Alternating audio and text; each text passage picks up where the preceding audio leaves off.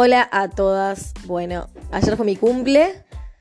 Em, no soy re fan, pero bueno, desde que tengo hijas como que le doy mucho más bola por, por ellas, obviamente, porque vieron cómo son los niños que todos los años esperan los cumples y, y se fijan cuántos días faltan y todo eso. Así que nosotros hace años en casa siempre festejamos tipo de mañana, como desayuno juntas, que la idea es que em, las que em, de las que no es el cumple se lo preparan a la cumpleañera y la cumpleañera baja y es tipo sorpresa. Y bueno, nada. Ayer, ayer hicimos eso.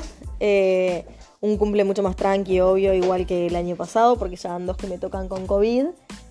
Y como siempre, nada, como que la vida te pone a prueba, ¿no? Tipo, venía todo bien, todo tranqui, todo, y se me cayó el celular y se me rompió, oye, toda la pantalla. Obviamente que son pelotudeces, pero eso llevó a que mi hija más grande, o no me acuerdo si la más chica o las dos, me dijeran, mamá, todos los cumpleaños se te rompe algo.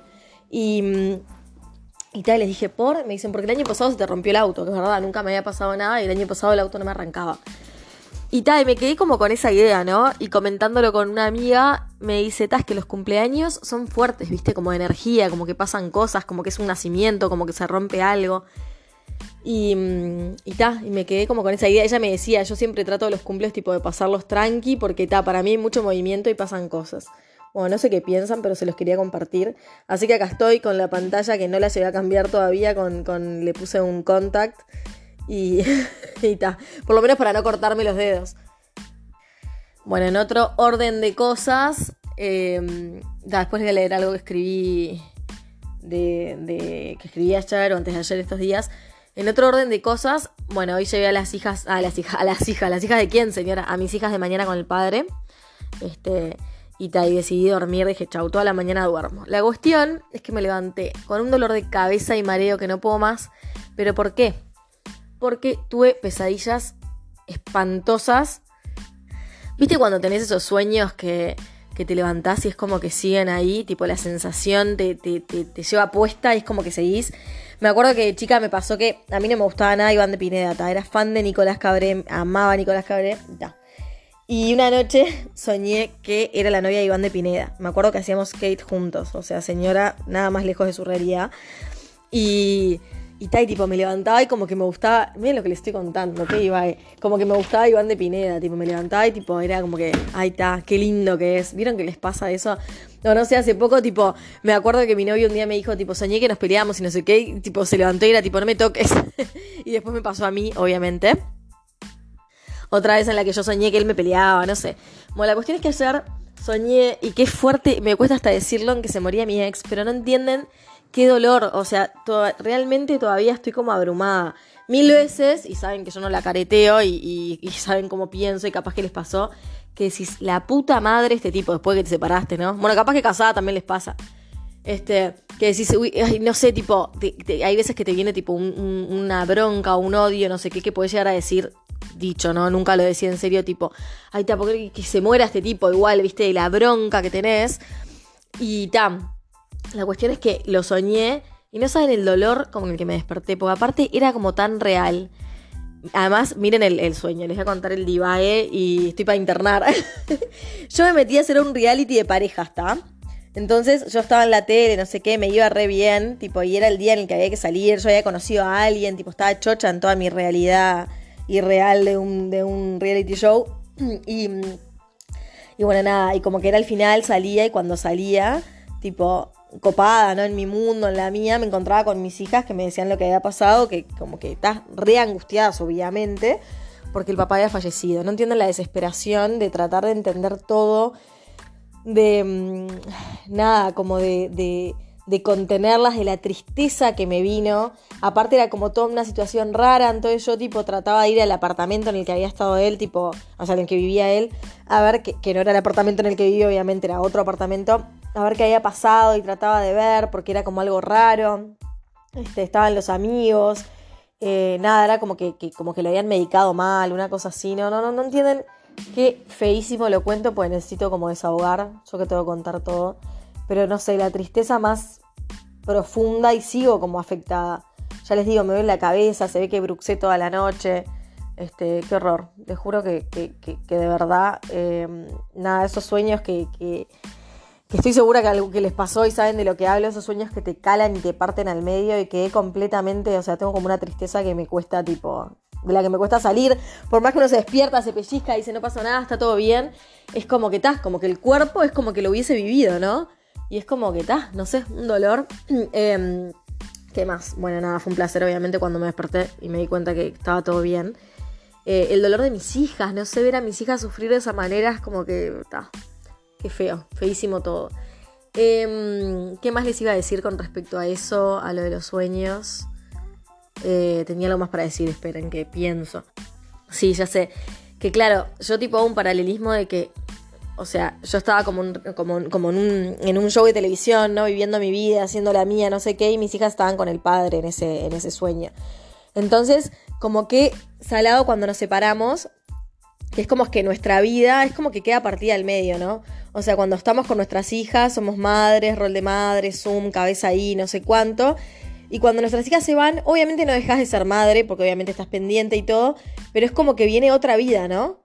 O sea, completamente distinta, como que la rutina eh, se parte al medio y, y pasas a tener tus tiempos, tu vida, tu tiempo de novio o amigas o joda u otra cosa, ¿no? Que es tan distinto a lo que, a lo que siempre eh, no sé, como que siempre planeé para mi vida, que era una vida de matrimonio y en pareja, siempre como más constante. Y de repente acá vivimos en esa vida de quiebre todo el tiempo de cuando están los hijos con nosotros y cuando están con el padre, ¿no? Entonces no me pareció raro ese paralelismo como de mundos este, e, en ese sueño, ¿no? Que cuando están con él yo soy como una y cuando no están con él es como otra, o sea, mi rol cambia completamente. Em, de hecho, cuando estoy sola aprovecho, tipo, hoy por, ah, hoy por hoy que hay pandemia, no se puede salir tanto, aprovecho a trabajar, a concentrarme en mí, a esto, a tipo, estoy cansada y digo, bueno, hoy la mañana me la dedico a dormir. O sea, tengo ese plus de que lo puedo hacer. Pero está, es como que no me pareció raro que lo haya vivido así. Y ayer incluso, en mi cumpleaños, pensaba en que yo siento como que nací dos veces, real. O sea, mi nacimiento, cuando nací, y en el 83 y mi nacimiento cuando me separé. O sea, para mí ahí fue como otro despertar a la vida, como empezar a ver las cosas completamente diferentes. O sea, todo en mí cambió. Me reinventé, pasé a ser, pasé a ser eh, eh, no sé, como, como otra persona en muchas cosas. Como que la típica, si me conociste antes del año pasado, me presento de vuelta. Bueno, a mí si me conociste antes del 2016, o sea, me presento de vuelta. Yo realmente hice un camino en el que siento que hoy soy otra persona en la que me gusto mucho más y me elijo mucho más. Que de todo esto también hablamos en el curso de amor propio que está activo ya Wellners y lo pueden comprar, que sale 600 pesos el curso uruguayos y son 7 clases que duran más o menos una hora para verlo todos, lo compran y lo pueden ir viendo cuando quieran. Em, y bueno, nada, como que pensaba eso, ¿no? ¿Cuántos, ¿Cuántos nacimientos hemos tenido? ¿Cuántas cosas nos han quebrado? Como que nos quiebran el huevo y volvemos a salir. Em, nada tengo más temas, esperen que ahí voy. Después, bueno, el otro, tema que les hablaba el otro día es que, como que en un momento me saturé y que me tomé un Plidex y todo, la culpa por tomarme un Plidex. O sea, señora, qué exageración.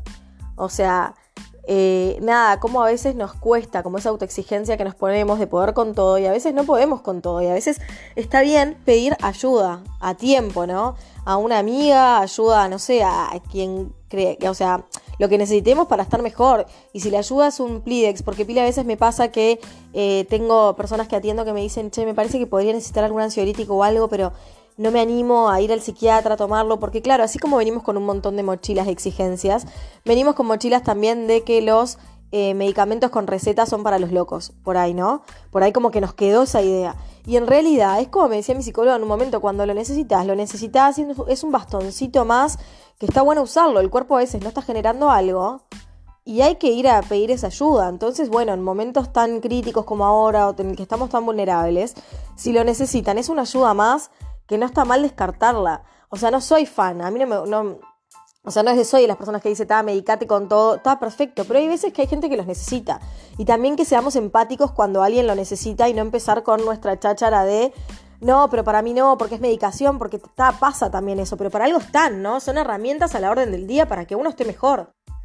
Y otro tema del que quería hablar también, que fue a raíz de todo esto, es que nada, ensamblar familias y todo, ¿no? Que, que, no es todo color de rosas también, que por momentos yo pensaba y lo hablaba con una amiga, tipo, qué difícil tener novio, hijas, todo, querer compaginar toda una vida, ¿no? Porque si bien los que le hablabas un rato, está, está bueno, o sea, en parte está bueno eso de que la vida tiene como quiebres, entonces cuando, cuando estás sin hijos es como que tenés tus tiempos, pero también llega un momento en el que cuando uno tiene novio querés compaginar todo. Y, y no es fácil tampoco, o sea, nosotros le llevamos bastante bien, pero no es todo color de rosas. O sea, porque empiezan a pasar cosas, porque, porque uno y más cuando es autoexigente como yo te sentís tironeada de los dos lados porque de repente pasamos todo un fin de semana juntos y obviamente le quiero dar bola a mi novio porque es mi novio y le quiero dar bola a mis hijas y mi novio de repente quiere dormir conmigo claramente y mis hijas se quieren pasar a la cama entonces como que nada empiezan a pasar esas cosas que es como como difícil de compaginar y que cuando uno es así como exigente quiere como poder con todo y cumplir todos los roles bien y a veces nada, es como que simplemente no puedo, o sea, no puedo a todas las demandas, como que a veces siento que ser mujer nos pone en ese lugar y ojo que mi novio es re tipo, ¿en qué te puedo ayudar? y recolabora, o sea, no va por ahí. Pero está en eso que nos cargamos nosotras de querer tipo cumplir todos los roles bien, ¿no? Y hacer todo bien, tipo, y ser buena madre y darle bola a mis hijas y ser buena novia y tipo, y también atender a mi novio y, y es como que ta, llega un momento que hay que aflojar un, no sé, como un poco ahí y entender que, que que a veces lo que se puede ver ideal de afuera, uno ve tipo, ay, qué divino, cómo ensamblaron esta familia, no sé qué, lleva pila de esfuerzo. Yo lo veo tipo en, en, la familia que formaron mi ex marido con su novia, que también yo tipo en parte los readmiro porque digo, pa, qué huevo, son un millón de hijos, mil edades diferentes, eh, nada, también hay un tema de distancia, igual que en mi relación, entonces, ¿cómo hacen para sobrevivir a los años y compaginar todo? Y la verdad que ya po, o sea, nada, me parece, me parece como admirable. Eh, el huevo que hay que meterle para eh, llevar una relación siempre, porque siempre, ya lo sabemos, que las relaciones cuestan esfuerzos, lo que digo, no tienen que doler, pero sí llevan esfuerzos, real. Pero claro, ensamblar una familia tiene como un plus también ahí. Entonces, nada, admiro profundamente a las personas que, pueden llevarla y que siguen, porque a veces es mucho más fácil decir, ¿sabes qué? Listo. O sea, me quedo con mis hijas, me quedo sola, también tiene esa parte de fácil, ¿eh? Decir tipo, me quedo sola y ya está, que nadie me rompa los huevos y no me esfuerzo pero obviamente son elecciones todas y son nuestras de nadie más, pero bueno, nada.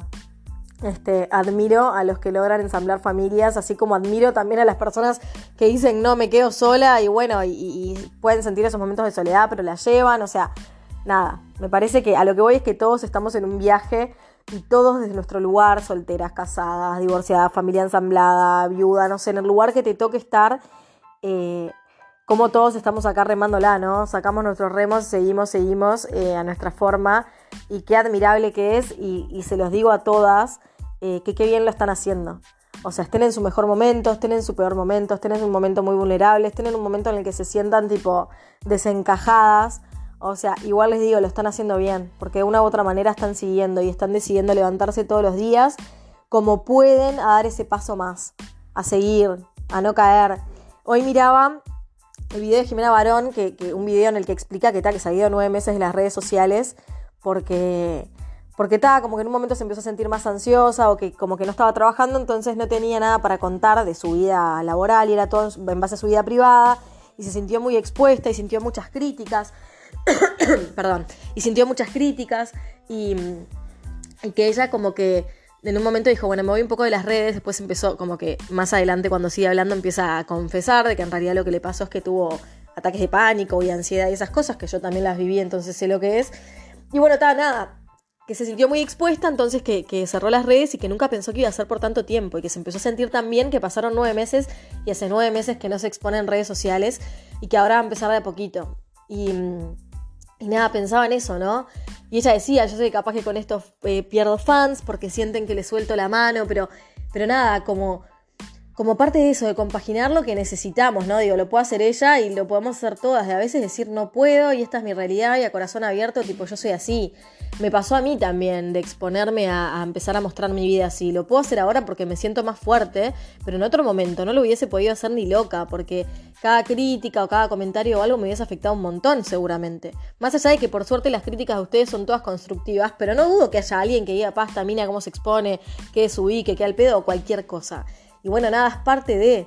Pero lo que digo es que está bueno como tomar medidas a tiempo, ¿no? Como ella dice, bueno, mira, la verdad, si pierdo fans, pierdo fans, pero me voy a alejar y, y nada, yo hoy me expongo porque siento que me puedo exponer, pero no quita que en un tiempo pueda estar abrumada por mi vida o me pueda pasar algo, pueda estar más triste o lo que sea y diga, che, me retraigo un poco. como escucharnos y ver lo que vamos necesitando, ¿no? En todo sentido. Y bueno, nada, tenía como pila de cosas para decirles. Seguramente me falten más cosas. Ahora estoy mirando un ramo divino de flores que me mandó mi papá ayer por mi cumple, que todos los años nos regala flores a todas. Que tiene tres hijas mujeres y cinco nietas, en realidad una en camino, o sea, siempre rodeado de, de mujeres nada, esa sensibilidad de mi papá que amo, que también les quería contar, que está buenísimo. Está buenísimo también, me encanta como los, los, como las costumbres que se van generando en torno a las familias, ¿no? O sea, en mi casa hay como varias, yo como que les contaba, esos desayunos de las mañanas de cumpleaños es como tipo un ritual que se hacen todos los cumpleaños en casa. Eh, las flores de mi padre, no sé, hay como cosas que está bueno a veces generarle a nuestros hijos que le queden como esos recuerdos así, ¿no? ¿Qué más, chicas? Seguro tengo millones de cosas más para decirles. Em, pero bueno, ya les iré grabando otros podcasts. Les mando un beso grande y gracias por escuchar hasta acá.